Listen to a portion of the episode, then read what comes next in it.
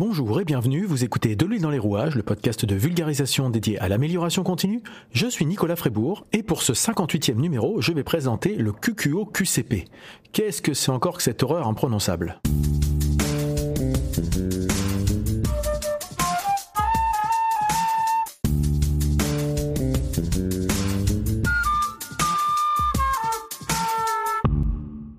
Alors le QQO-QCP, c'est une méthode de questionnement.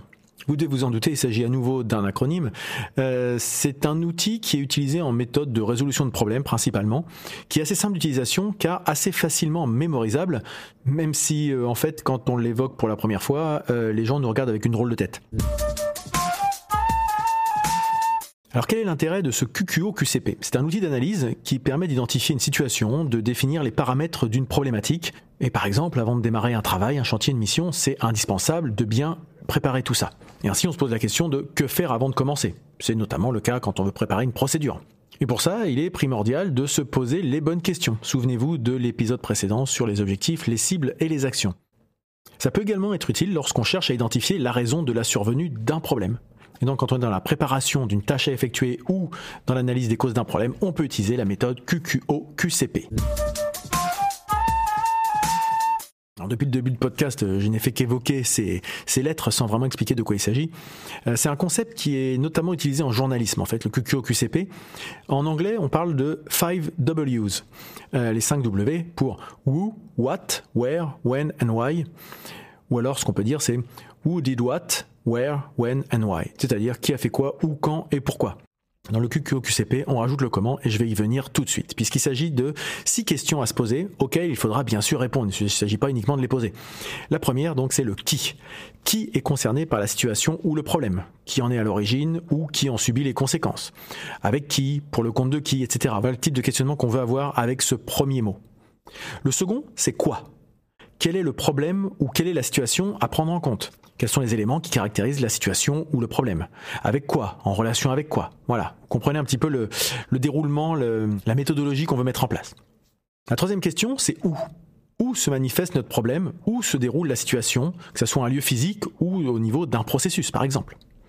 Ensuite, on passe à quand? À quel moment le problème apparaît? Depuis quand? Quand doit-on intervenir? Et donc ce que j'évoquais tout à l'heure, ce qui n'apparaît pas dans la méthode anglaise, c'est le comment. Comment se manifeste le problème? Comment procède-t-on? Avec quels moyens? Dans quelle mesure? Et ce C, finalement, est aussi parfois doublé avec le combien. Voilà. Ça peut être aussi euh, quelque chose qu'on peut, qu'on peut retrouver. Et enfin, la dernière question à se poser, c'est pourquoi? Pourquoi le problème apparaît? Quelles en sont les causes? Ou pourquoi fait-on cela? Voilà donc les six questions à se poser. L'ordre importe assez peu finalement. En revanche, il est primordial de toutes les passer en revue. Alors dans quel type de cas concret peut-on utiliser le QQO-QCP Je l'évoquais tout à l'heure, pour faire de la résolution de problèmes. Je vais prendre un exemple, un dysfonctionnement récurrent au niveau d'une ligne de production, et on déroule le questionnement. Qui? La réponse, les opérateurs de la ligne et leurs responsables. Quoi?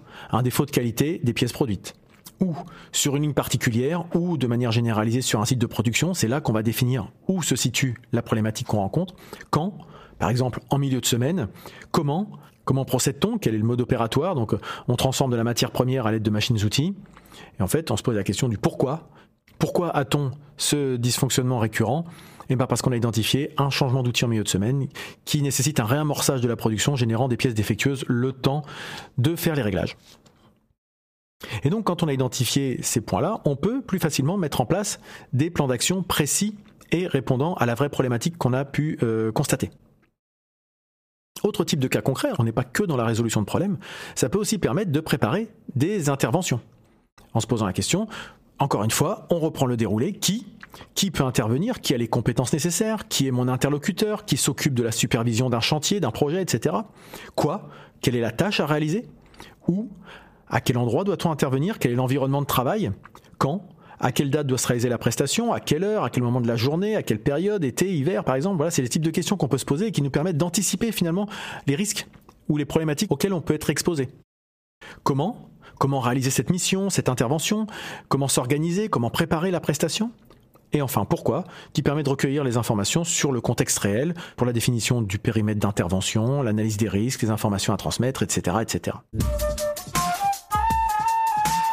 Et finalement, ce QQO-QCP, c'est applicable à de nombreux domaines, au sein d'une entreprise, mais aussi dans le monde associatif, pour lancer un projet, comme je disais, résoudre des problèmes, mais aussi pourquoi pas à décliner pour un entretien d'embauche, en définissant bien le contexte du poste, par exemple.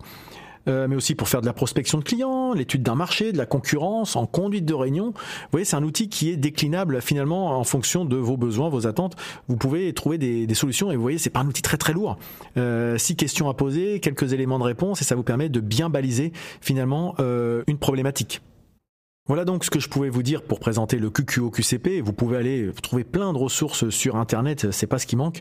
Donc QQO QCP. Voilà, en tapant tout ça, vous allez facilement trouver les, informations nécessaires, que ce soit des vidéos, des articles de blog, peut-être même d'autres podcasts. Oui, d'ailleurs, je peux vous inviter à aller écouter le podcast d'Elodie Lermite, euh, du podcast Jeudi qui a fait un, podcast à ce sujet également. Si vous voulez avoir une autre approche, une autre façon de présenter les choses, une autre voix, toutes ces ressources vous permettront d'en savoir plus. En conclusion, si vous êtes encore là, c'est certainement que ce podcast vous a plu, et s'il vous a plu, parlez-en autour de vous. N'hésitez pas à le partager, puisque le bouche-oreille et la recommandation sont toujours les meilleurs moyens de promotion. Si vous voulez continuer avec moi cette discussion, on se retrouve sur les réseaux sociaux, sur le site web ou sur le serveur Discord de l'huile dans les rouages dédié à l'amélioration continue. Vous retrouverez toutes les ressources en lien dans les commentaires de cet épisode. Il me reste à vous souhaiter de passer une très bonne journée et je vous dis à bientôt.